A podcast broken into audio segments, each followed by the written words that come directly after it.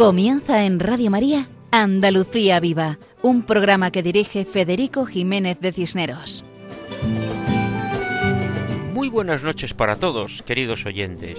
Reciban un saludo muy cordial, de corazón, del equipo que formamos los que preparamos este programa titulado Andalucía Viva, programa quincenal, que hacemos con toda ilusión, llenos de esperanza, de alegría, de confianza es un programa que está dedicado a hablar de todo lo bueno y solo lo bueno que tenemos en Andalucía, que como ya nuestros oyentes saben, es mucho, es mucho lo bueno y que tenemos aquí. Es un programa que hacemos para toda España y para todo el mundo, para todos los oyentes de Radio María, desde esta tierra que es conocida como tierra de María Santísima.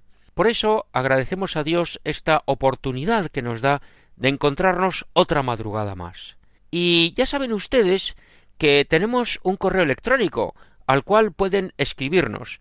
La dirección del correo es el nombre del programa andaluciaviva@radiomaria.es. Pues bien, nuestras primeras palabras son de oración, de agradecimiento al Señor por tantos bienes recibidos y también de petición pues por todas las necesidades que tenemos a nuestro alrededor.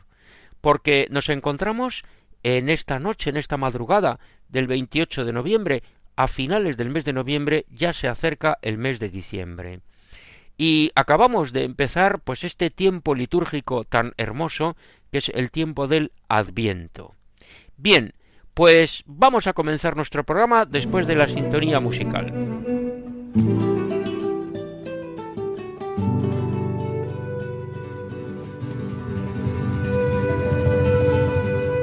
El programa de esta noche comienza con una entrevista a José Manuel Yuste Álvarez, hermano mayor de la Hermandad de la Virgen del Amparo en Sevilla. Y después interviene el guitarrista Paco Fabián, que interpreta unas sevillanas punteadas. Seguidamente, Juan José Bartel explica el santuario de Nuestra Señora de Valme en Dos Hermanas. Y después nos acercamos a Almería, donde Marcelo Olima interpreta la canción En su nombre, premiada recientemente, una canción de alabanza, de adoración. Finalmente, contamos con la participación de Luis Cejudo, director del Colegio Altasierra en Espartinas, provincia de Sevilla. Y estos son los contenidos de nuestro programa de hoy. Comenzamos con ilusión. Adelante, siempre adelante.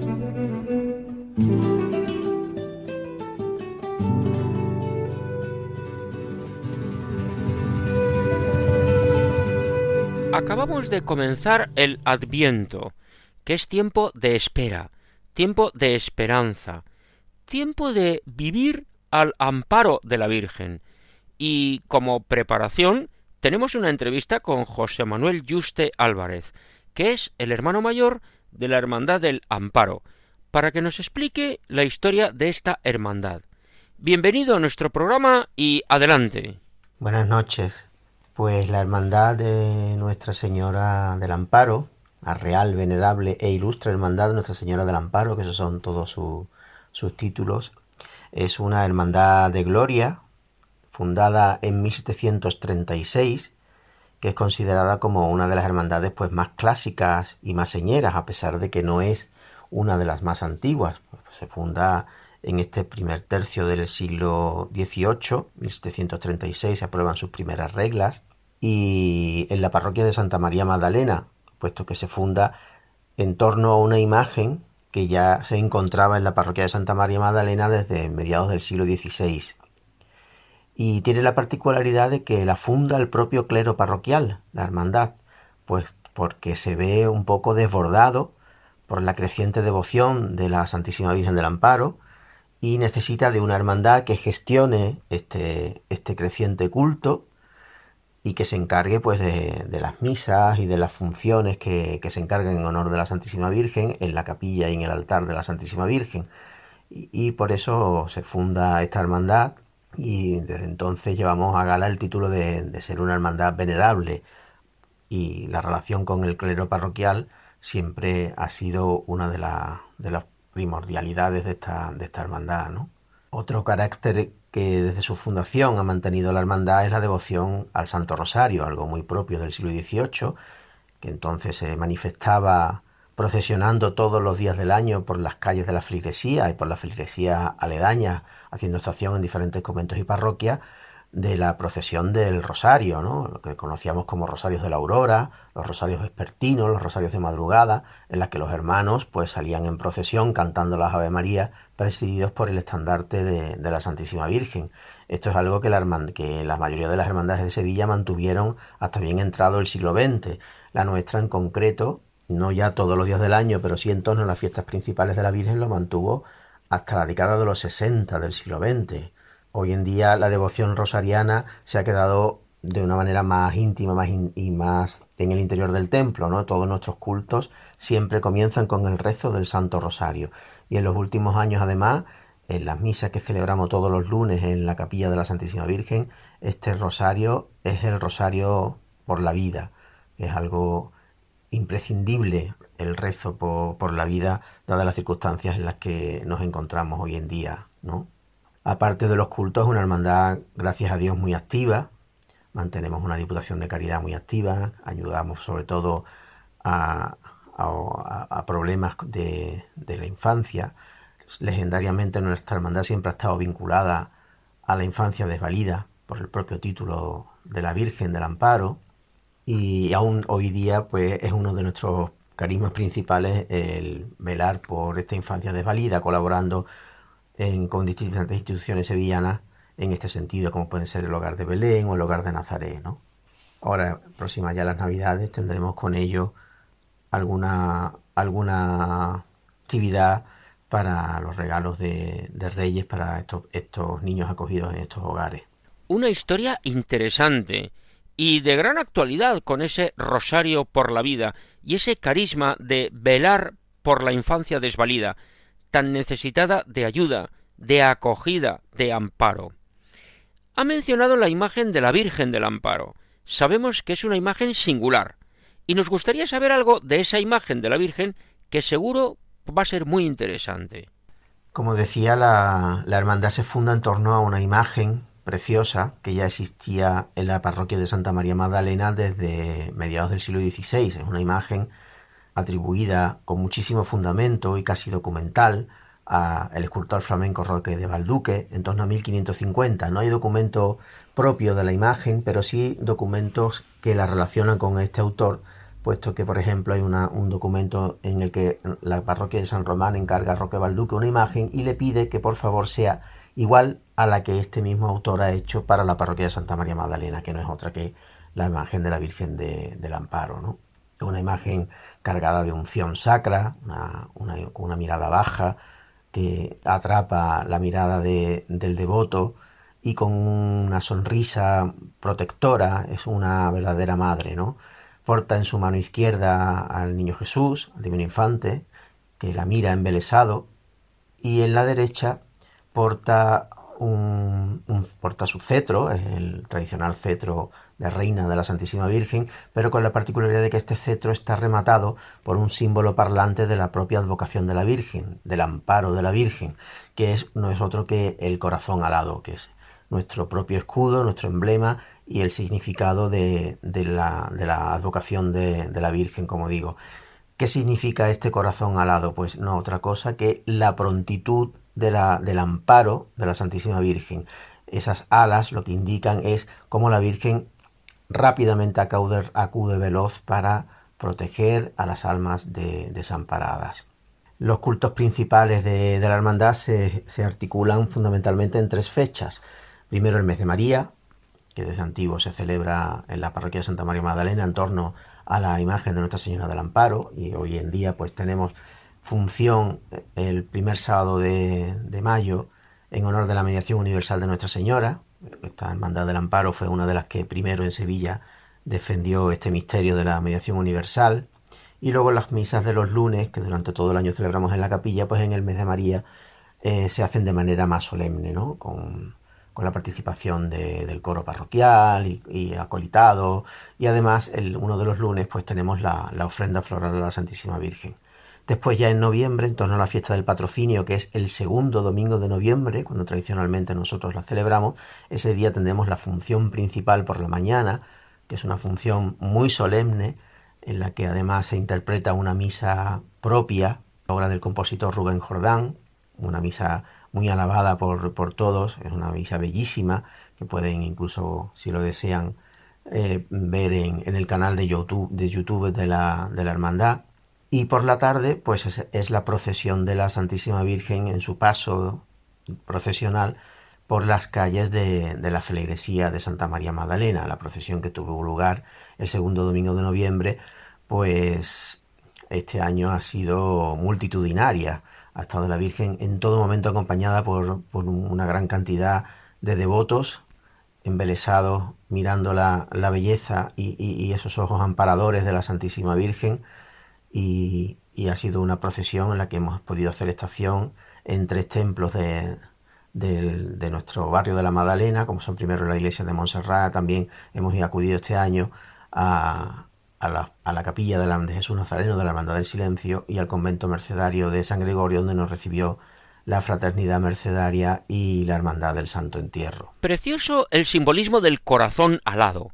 La Virgen acude veloz a proteger las almas desamparadas. Y precioso también conocer los actos de culto de esta imagen de la Virgen.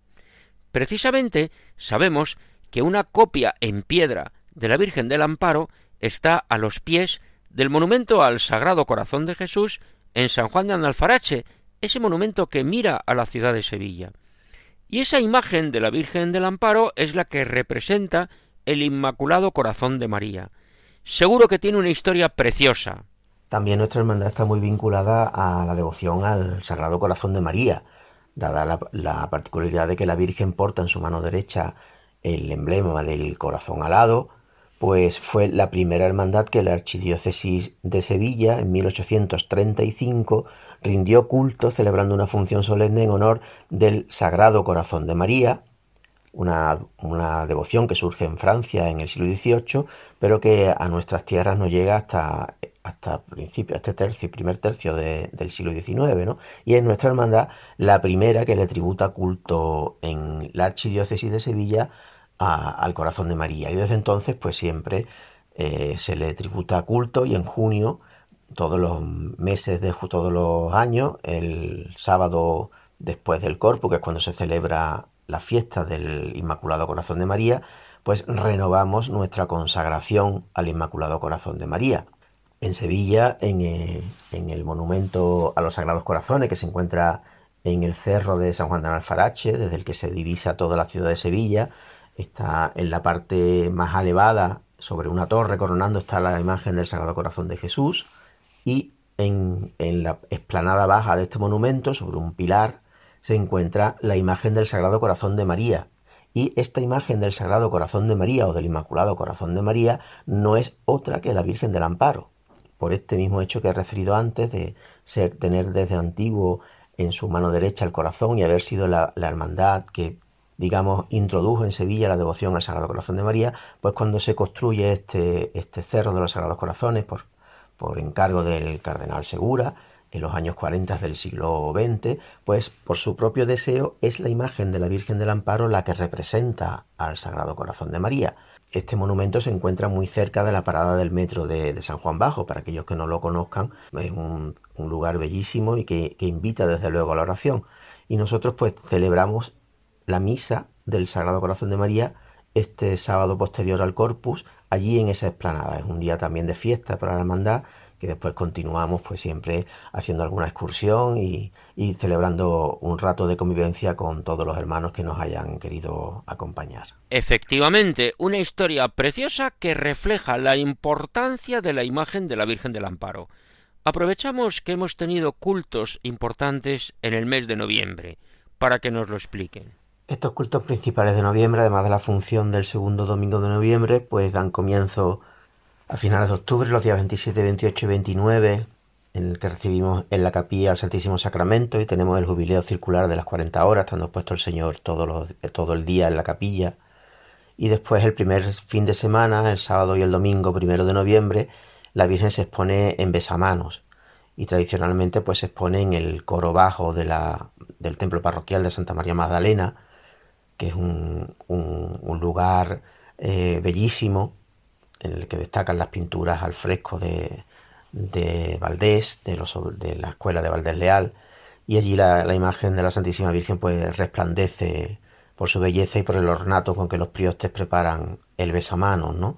Y después, eh, a continuación, el lunes, después del besamanos del primer domingo, se celebra la misa por todos los hermanos difuntos y miércoles, jueves y viernes, previos al segundo domingo de noviembre, pues se celebra eh, los cultos principales en, en, honor de la Santísima Virgen, consistentes en un triduo, ¿no? Un triduo solemne, en el que siempre se suele contar con algún predicador de, campanillas, como se dice tradicionalmente en Sevilla, ¿no?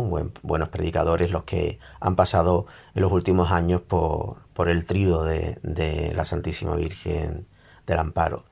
Y la tercera fecha en la que hacía referencia, pues es eh, ya próximo a la Navidad, la expectación del parto de Nuestra Señora, que primitivamente se celebraba pues durante todos los días de, de las fiestas de la expectación y ahora se concentran en torno al día 18, la fiesta propia de, la expectación o de la esperanza, eh, que se celebra siempre, siempre que no caiga en domingo, pues se celebra en el propio día 18 misa solemne y además con la particularidad de que en los últimos años, desde los años eh, desde la década de los 90, pues tenemos el privilegio concedido por la diócesis de poder celebrar esta fiesta de la expectación en rito hispano-mozárabe, como digo siempre que no caiga en domingo, entonces prima el domingo de Adviento y lo tenemos que celebrar eh, en otro día de los propios de la expectación. En concreto este año pues lo celebraremos el lunes día 19, celebraremos misa, misa solemne, pero no ya por el rito hispano-mozárabe, porque esta misa del rito hispano-mozárabe solo se puede celebrar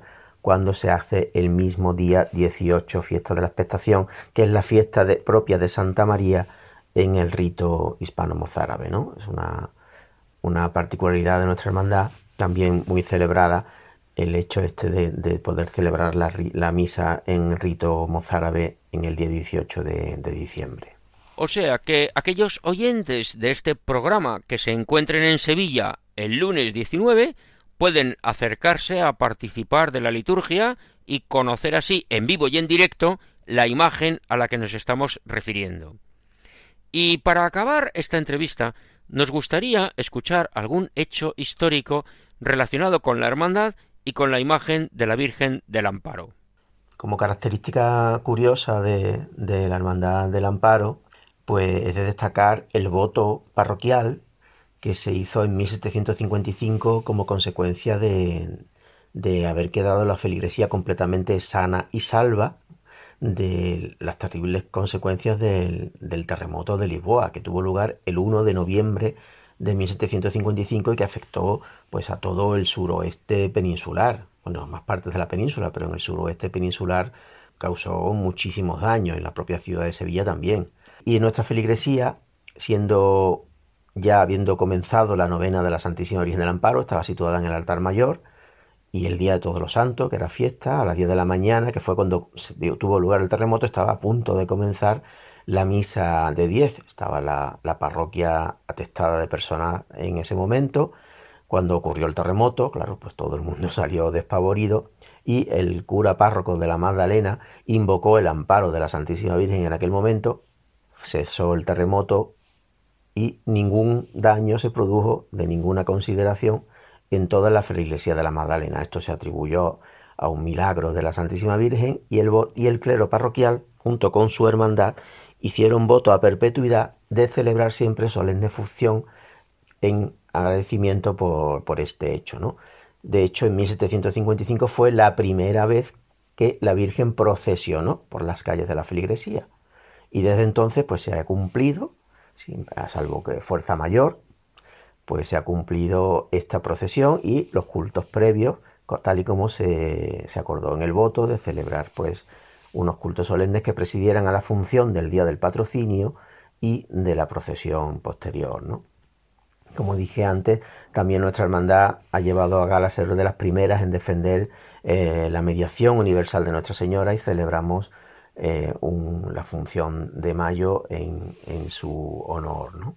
precioso saber que precisamente por esa intervención milagrosa de la Virgen en el terremoto de Lisboa, comienza la procesión de la imagen de la Virgen del Amparo por las calles de su feligresía. Y como decíamos al principio, este es buen momento para vivir al amparo de la Virgen, que es la Madre de Dios y Madre nuestra. Agradecemos a José Manuel Juste Álvarez su colaboración en nuestro programa, como hermano mayor que es de la Hermandad de la Virgen del Amparo en Sevilla.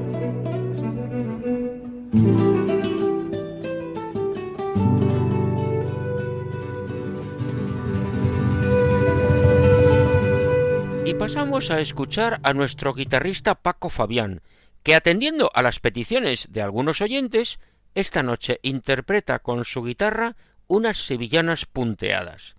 Adelante, Paco, que suene tu guitarra para que todos puedan escuchar la alegría de Andalucía.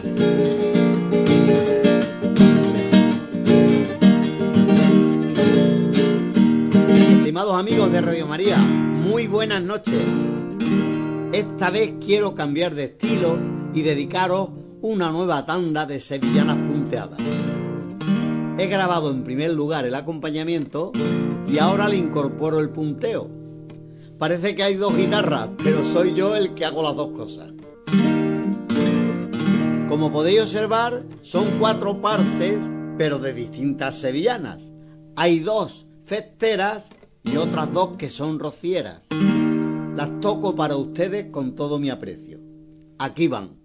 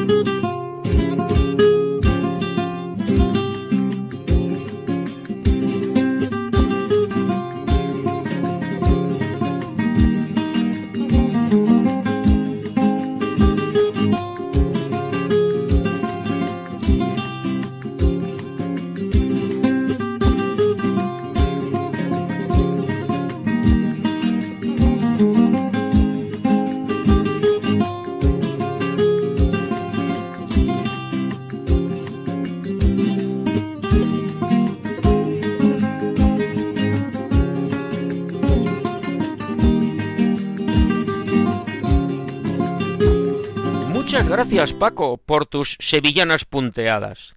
Y con esto pasamos a otra sección de nuestro programa. Atentos a lo que viene ahora.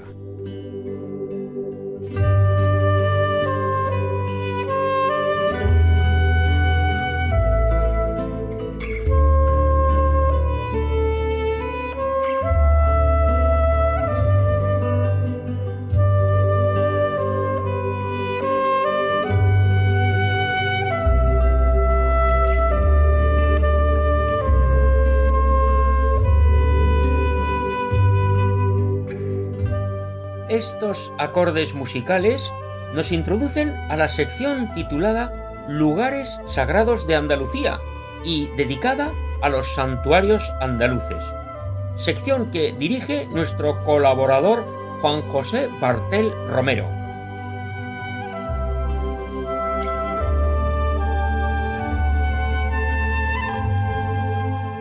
Hola amigos de Radio María. Situada a media distancia entre Dos Hermanas y Sevilla, en la planicie de Bellavista, en los terrenos del Cortijo del Cuarto, se halla la ermita de la Virgen de Valme. Fue edificada por mandato del rey Fernando III el Santo como muestra de agradecimiento a la Virgen María por el valimiento que en dicho lugar le otorgó durante la conquista de Sevilla. Se cuenta que el rey Fernando, en el cerco que levantó para el asedio de la ciudad en 1247, se situó en una loma y ante la vista de la ciudad exclamó esta oración a la Virgen. Valedme, señora, valedme, que si protegéis esta empresa que bajo los auspicios del cielo, por honra de Dios y gloria vuestra, acometí un día, yo os ofrezco levantar aquí un santuario donde coloque vuestra imagen para perpetuar la memoria de tan gran beneficio, depositando sobre el altar el primer trofeo que gane a los enemigos de la fe cristiana y de la patria. El rey San Fernando le tenía mucho cariño y devoción a la Virgen. Cuando era niño, tuvo una grave enfermedad y ante tal dolencia, su madre, doña Berenguela, hizo voto de visitar una imagen de Santa María que se veneraba en el monasterio cluniacense de Oña, en tierras burgalesas. Arropó al niño, se formó la comitiva y se encaminó al monasterio. Cuentan las crónicas que en su iglesia colocó al niño sobre el altar y ella rezó ante la Virgen por su curación. El niño se durmió plácidamente y cuando despertó por la mañana pidió de comer. Estaba curado. Fernando III le tomó tanto cariño esa imagen que siempre la llevaba consigo y dejó una copia en el monasterio. De hecho, la imagen de la Virgen de Valme es una Virgen fernandina del siglo XIII, de unos sesenta centímetros de altura. En madera policromada, se halla sentada y revestida. La corona es símbolo de su dignidad real. En su pierna izquierda sienta al niño Jesús, que bendice con su mano derecha, mientras en la izquierda tiene un pajarillo. En el año 1894, la imagen fue restaurada por el escultor Adolfo López y policromada de nuevo por el pintor Virgilio Matoni. De la primera capilla se puede aventurar que debió ser pequeña y sencilla, casi un oratorio, destinado a albergar la imagen gótica invocada por San Fernando, que recibió el nombre de Balme en recuerdo de la súplica del monarca, y allí colocaría el pendón arrebatado a los musulmanes de Isbilia, tal como había prometido a Nuestra Señora. Con el tiempo, a la capilla originaria se le fueron adosando nuevas construcciones, destinadas a albergar al santero y a los peregrinos que hasta allí llegaban para venerar a la Santísima Virgen, especialmente el día de su fiesta, que se celebraba entonces el segundo día de la Pascua de Pentecostés. En los tiempos antiguos era llevada al pueblo en casos de epidemias, hambre, guerras. Ocurrió, por ejemplo, en 1649, año de la peste que asoló Sevilla y los pueblos de alrededor, dos hermanas invocó a su Virgen de Valme, que fue llevada a la parroquia. El 2 de julio, día en el que se celebraba la visitación de Nuestra Señora, cesó el terrible azote. El 27 de octubre de 1667, la explosión de una casa y molino de pólvora que se hallaba cerca dejó la ermita amenazada de ruina. La imagen de la Virgen fue trasladada al pueblo de Dos Hermanas, a la iglesia parroquial de Santa María Magdalena, hasta la restauración del edificio. En los años posteriores se reconstruyó con mayor amplitud al diseño original. Durante la primera mitad del siglo XVIII se realizaron nuevas obras de mejora y ampliación de la ermita, sufragadas por la familia Rivas. En el año 1800, como consecuencia de la epidemia de fiebre amarilla, la Virgen fue trasladada en rogativas hasta dos hermanas, lo que llevó a un periodo de fuerte declive para la ermita que acabó casi en ruinas. Fue la novelista Cecilia Boll de seudónimo Fernán Caballero, quien rescató del olvido las ruinas de la ermita de Valme a través de su novela La familia de Alvareda, que conocieron los duques de Montpensier y mostraron su interés por restaurar el culto a la Virgen de Valme en su primitivo templo. De esta forma, en 1859 los duques decidieron llevar a cabo la reedificación de la capilla, como acción de gracias por el nacimiento de su primer hijo varón, al que llamaron Fernando en recuerdo del Santo Rey. El proyecto fue realizado por el arquitecto Balbino Marrón, que concluyó en septiembre de ese mismo año. Y el 9 de octubre de 1859, la Virgen de Valme volvió desde la parroquia de Dos Hermanas a su ermita, que fue inaugurada y bendecida por el entonces cardenal arzobispo de Sevilla, Monseñor Manuel Joaquín Tarancón. Desde el punto de vista artístico, la ermita tiene una sola nave con techumbre de madera a dos aguas y una sacristía adosada al templo. Es de estilo neomudéjar, destacando sobre la puerta de entrada dos arcos de herradura. Es muy llamativa la espadaña que corona la fachada. En el interior destaca el retablo dorado de estilo rococó. Sobre el camarín podemos observar una pequeña hornacina que contiene una imagen de San Fernando en 1894, se convierte en el lugar de destino de la romería que se celebra anualmente y que ha adquirido un gran auge, sobre todo desde la coronación canónica en 1973. Actualmente se celebra cada tercer domingo de octubre, tras una semana de actos y cultos preparatorios con función religiosa, pregón, quinario, ofrenda y besamanos. La Virgen de Valme posee los títulos de protectora de la ciudad, desde 1897 y patrona de su excelentísimo ayuntamiento desde 1965. Además, el consistorio le concedió en 1995 la primera medalla de oro de la ciudad de Dos Hermanas. Y hasta aquí nuestro humilde homenaje a la ermita de Nuestra Señora de Valme, en Dos Hermanas, de la diócesis y provincia de Sevilla. Hasta el próximo programa, si Dios quiere, amigos de Radio María. Pues sí, Juan José. La Virgen de Valme es una devoción profunda, grande, intensa. Toda la ciudad de Dos Hermanas participa de ella. La Virgen nos lleva a su Hijo. A la Virgen la veneramos porque ella es una mujer, humana como nosotros, y es madre de Jesucristo, que es Dios y hombre verdadero. Y a Jesucristo hemos de adorar. Hay muchas canciones de adoración para cantar y rezar ante Jesús sacramentado, porque en la Eucaristía está Cristo vivo. Y una de ellas lleva por título En su nombre.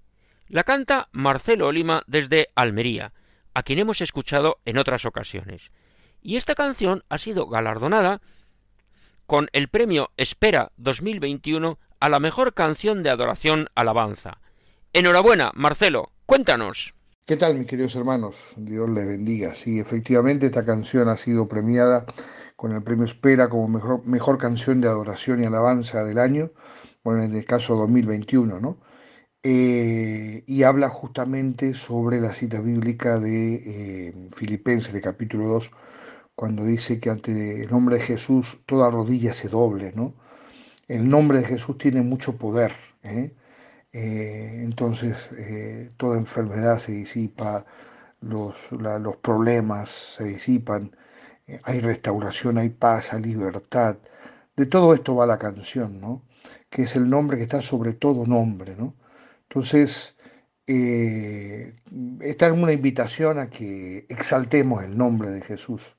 Cuando vengan esos momentos de temor, de miedo, de vicisitudes en la vida, que todos pasamos por ahí, todos, algunos más, otros menos, pero todos pasamos por ahí, solamente digamos que la sangre de Cristo me, proteja y en tu nombre, Señor hay amor, hay paz, hay fortaleza. ¿vale? Que Dios te bendiga, mucho ánimo y a seguir adelante, hermano. Y te invito a que lo veas a este video en mi canal de YouTube, Marcelo Olima, con en su nombre. Bendiciones.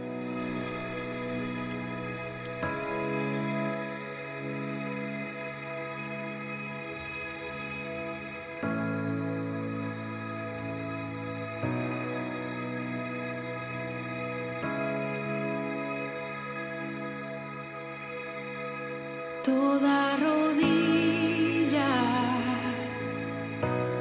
se dobla.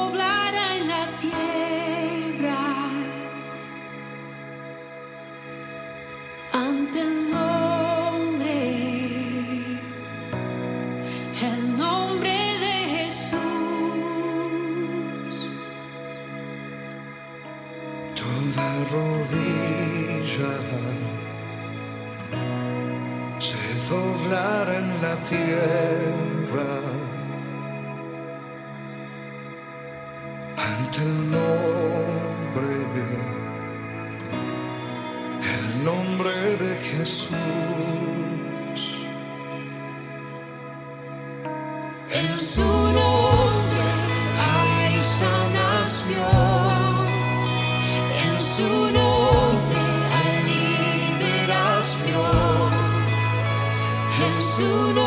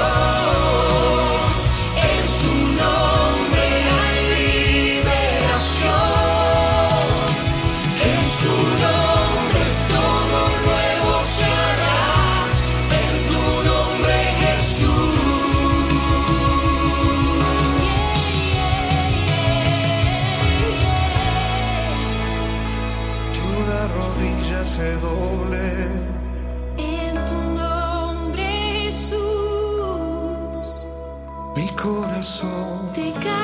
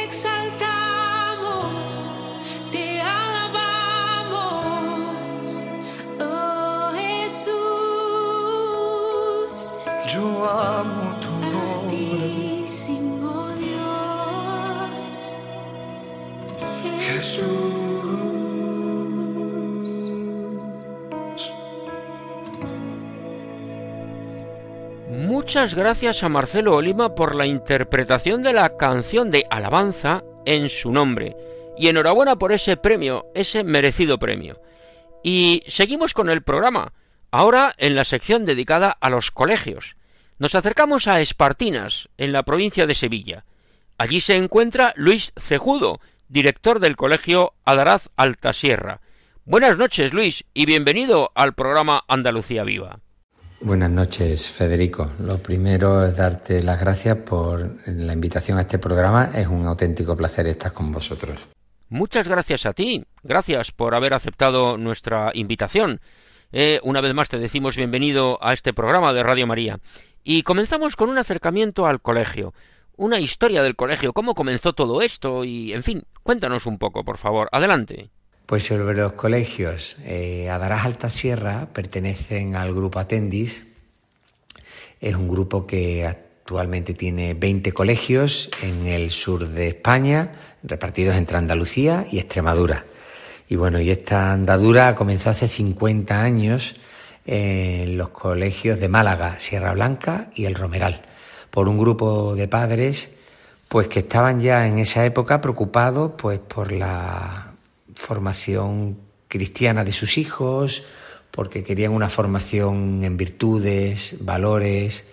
Efectivamente, era un grupo de padres que le daban mucha importancia a la parte académica eh, y eso lo sigue manteniendo el grupo Atendis, que siempre está innovando en la parte pedagógica, pero sobre todo tenían claro que querían que sus hijos estuvieran en un colegio donde eh, les enseñaran a que todo lo que tenían que hacer tenían que estar orientados al bien, con una visión trascendente de la vida, y ellos ya estaban viendo pues que o ellos ponían de su parte o no iban a tener ese colegio que deseaban, ¿no? Entonces, con, fueron muy visionarios y con mucho esfuerzo, con mucho trabajo, con pocos recursos, pero con una gran ilusión, eh, pusieron en marcha estos colegios que ahora estamos disfrutando, con lo cual eh, estamos todos en el grupo Ascendi muy agradecidos a este grupo de padres que, comenzando con Málaga, en Málaga, pero después en cada una de las ciudades, comenzaron este maravilloso, este maravilloso proyecto. Ya aquí, eh, refiriéndonos a, a Darás y Alta Sierra, nosotros fuimos los últimos colegios de este grupo, nacimos hace 13 años y estamos situados en Espartinas. Pues como todo el grupo Atendis, que somos un colegio de educación diferenciada, pues tenemos un colegio para las chicas, que en este caso aquí el nuestro es Adaraz, y uno para los chicos, que es Alta Sierra. Tenemos unos mil alumnos y estamos situados en Espartinas. Eh, nuestros alumnos pues son prácticamente el 50% son de Sevilla capital y, y el otro 50% son de aquí, de Aljarafe, con lo cual da una riqueza estupenda, ¿no? Eh, y al ser también los últimos, pues tenemos la suerte de tener unas instalaciones muy nuevas, eh, muy dotadas desde el punto de vista tecnológico, tenemos unos laboratorios magníficos, una, una, unos oratorios eh, tanto en Adaraz como en Alta Sierra preciosos y unas instalaciones deportivas de primer, de, de primer nivel, en rugby, fútbol, baloncesto, hockey, voleibol, con lo cual, bueno, la disfrutan todos nuestros padres y todos nuestros alumnos. Pues estupendo en cuanto a las instalaciones, buenas instalaciones, que entendemos están acompañadas de un ideario concreto que nos gustaría conocer y sobre todo saber cómo se vive ese ideario en el colegio.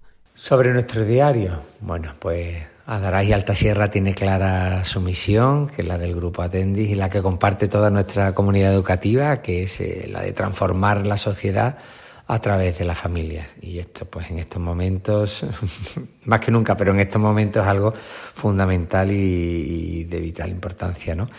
Eh, como he dicho antes, si nos centramos más en nuestro aspecto religioso, eh, nosotros somos eh, colegios católicos eh, y que nacimos pues bajo las enseñanzas y el mensaje de San José María Escribá de Balaguer, fundador del Opus Dei, ¿no? que, nos, que animó a, estos, a estos padres pioneros a, a, fundar estos colegios, ¿no? pues para que sus hijos pudieran tener esa educación cristiana y en virtudes que, que antes, que antes comentamos. Em, eso al final eh, se plasma en nuestro día a día, ¿no? No puede quedarse ahí en un, en un ideario bonito, ¿no? Y se plasma el día a día y desde que el niño entra hasta que el niño sale, ¿no? Pues desde pequeñitos, desde que los niños nosotros tenemos alumnos desde, desde recién nacidos, cero meses, ¿no? Hasta segundo de bachillerato. Pues bueno, ya los niños cuando tienen un poquito más de edad, ya desde infantil, primaria, tienen una asignatura que es el, el plan de formación del alumno, que le va adaptando las cosas que ellos necesitan, pues la obediencia, el trabajo, la laboriosidad, desde chiquitito hasta arriba, ¿no?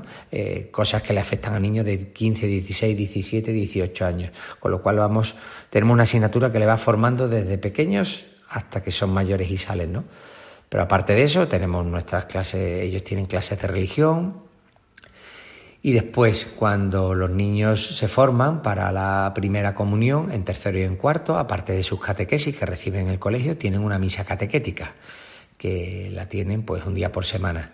El resto de clases eh, tienen también pues sus misas diarias, ellos vienen eh, hasta segundo de la ESO, los mayores son voluntarios y tenemos la suerte de que baja un gran número de alumnos de forma voluntaria a escuchar misa.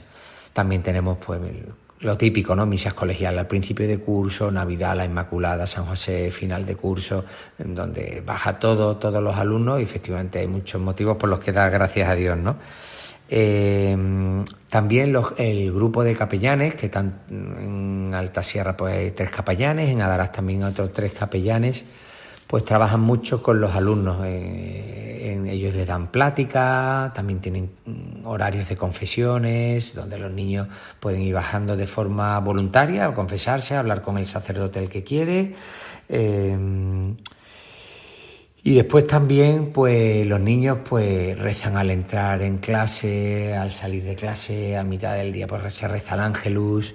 Es decir, los padres, y además se lo preguntamos y se lo preguntamos en las encuestas, cómo valoran este, la formación cristiana del colegio y es de las cosas que más valoran y por los que los padres al final, la gran mayoría, traen aquí a sus hijos. Ciertamente, la labor educativa de padres, alumnos, profesores y personal no docente es esencial, siempre y cuando colaboren todos, para conseguir una educación completa, integral, positiva, en la cual la dimensión religiosa es fundamental, porque da sentido a todo, comenzando por el sentido a la vida. Y nos gustaría saber cómo se vive eso, qué papel tiene la familia en la labor educativa de vuestro colegio. Bueno, y sobre la presencia de las familias aquí en el colegio, pues nosotros todos lo sabemos, vamos, que esto es un colegio de familias, así lo decimos y así intentamos vivirlo.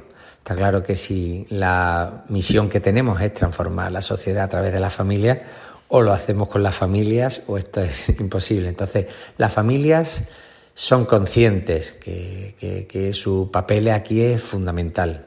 Y no solo en las tutorías, ¿no? Porque efectivamente no, eh, nos caracterizamos por esa educación personalizada con las tutorías a los niños, eh, con la tutoría a los padres, donde efectivamente ahí somos, somos su compañero de viaje en este proyecto que es tan emocionante como es la educación de, de cada, de cada hijo, ¿no? de cada alumno. Entonces el padre no solo está, o sea, no, no solo cuenta con nosotros en la parte de esa educación de sus hijos concretos, ¿no? sino que el colegio también tiene que dar esa formación a los padres para ayudarles a ser buenos padres, porque todos lo sabemos que ser padre, esto viene sin, sin manual de instrucciones, no lo sabemos y es complicado. Entonces, por eso las familias buscan ese compañero, como he dicho, de viaje para, pues, para ayudarle en, en esa educación desde, desde, tan chiquititos, que es fundamental, porque se educa desde que son pequeñitos hasta los 18 años que salen, ¿no? Entonces, está claro que la pieza fundamental, lo que más para nosotros, la herramienta más importante es las tutorías personales, donde vienen el, el papá y la mamá y hablamos de sus hijos, lo que le interesa, lo que le preocupa, lo que no le preocupa, lo académico, en lo humano, en lo sobrenatural, en todo, ¿no? Y, y es la mejor forma de ir a la par y ayudándole y crecer, ¿no? Eh, desde un punto de vista integral, ¿no? Pero para los padres, pues mira, para los padres, eh, ¿cómo, ¿cómo, colaboran? Pues ellos están, vienen a, a los retiros mensuales, eh, participan en muchas actividades, ¿no? En los retiros mensuales, que tanto bien hacen, porque es ese parón mensual que tienen todos los padres y que les sirven para pensar y recapacitar en cosas, ¿no? Que el día a día no te lo permite. En los COF, este año los acabamos de lanzar, todos los COF, eh, los training de matrimonio, tenemos a más de 90 familias de padres formándose, catequesis familiares para los padres, eh, porque aquí eh, los padres colaboran en las catequesis de sus hijos, en las de primera comunión sobre todo, en las de confirmación en segundo de la ESO ya recae más en los capellanes ¿no? Eh, y en los profesores, pero la de, la de primera comunión influye muchísimo los padres. Entonces, eh, queremos que esto sea vivo y, después estamos a lo que necesiten los padres. Oye, pues que vemos que hay algo que preocupa en segundo de la ESO, redes sociales o temas así. Mmm, que una clase vea que es importante, se monta un café de padres, se da una formación concreta, traemos gente experta de fuera para cosas muy puntuales, con lo cual el padre tiene esa formación para poder ayudar al hijo, que es lo que queremos, ¿no? Y después, pues tampoco olvidamos, ¿no? Eh, no solo la formación de nuestros padres, de nuestros alumnos, pero también de nuestros antiguos alumnos. Atendid cuenta con más de 26.000 antiguos alumnos, ¿no? Nosotros, como ya he dicho, como somos los más pequeñitos, pues tenemos menos, ¿no? Porque la promoción primera que se fue ahora mismo está en cuarto de carrera, ¿no? Pero tenemos almuerzos con ellos, lo invitamos a todas nuestras actividades de formación, seguimos pendientes con ellos, pues cualquiera. Ahora, por ejemplo, este año que celebramos, como dije, la misa de acción de gracias por los 50 años en la catedral, eh, donde fueron muchísimos, fueron mil personas, ¿no? Con, vinieron la gran mayoría de nuestros antiguos alumnos.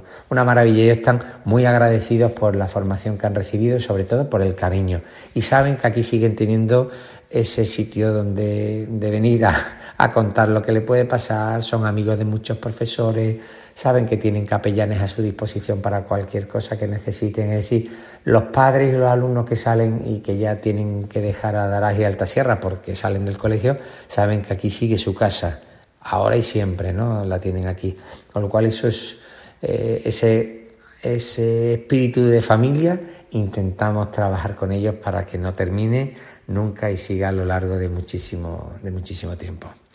Pues nada, la verdad que muchas gracias, la verdad, de nuevo, ¿eh? Federico, muchísimas gracias pues por invitarme y por poder aquí contar eh, nuestros colegios y que a cualquier persona que esté interesada estamos encantados de, enseñárselo y de, y de explicárselo personalmente. Un fuerte abrazo a todos. Pues muchas gracias a ti siempre y así nos despedimos de Luis Cejudo, director del Colegio Adaraz Altasierra. Y gracias especialmente por resaltar la importancia de la labor de los padres en la vida del colegio y en la educación de los hijos, que es fundamental.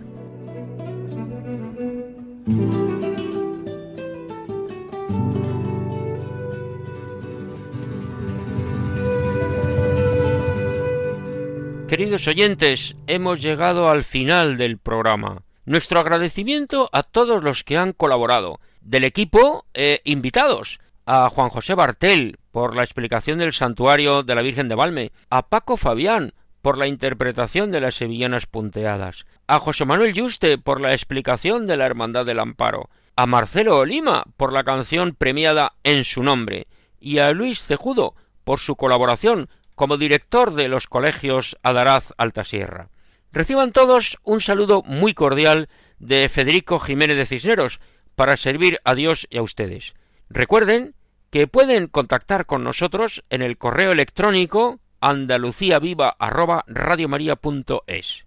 Y ya saben, dentro de quince días Dios mediante, nos encontraremos en esta emisora. Será el lunes 12 de diciembre a la una de la madrugada, una hora antes en las Islas Canarias. Continúen con la sintonía de Radio María la radio que cambia la vida. Buenas noches y que Dios nos bendiga a todos.